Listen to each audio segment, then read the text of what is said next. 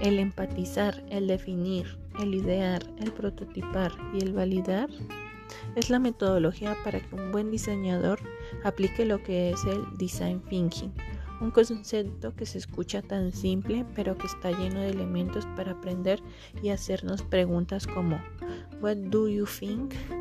What do you feel? What do you hear? What do you see? What does it say?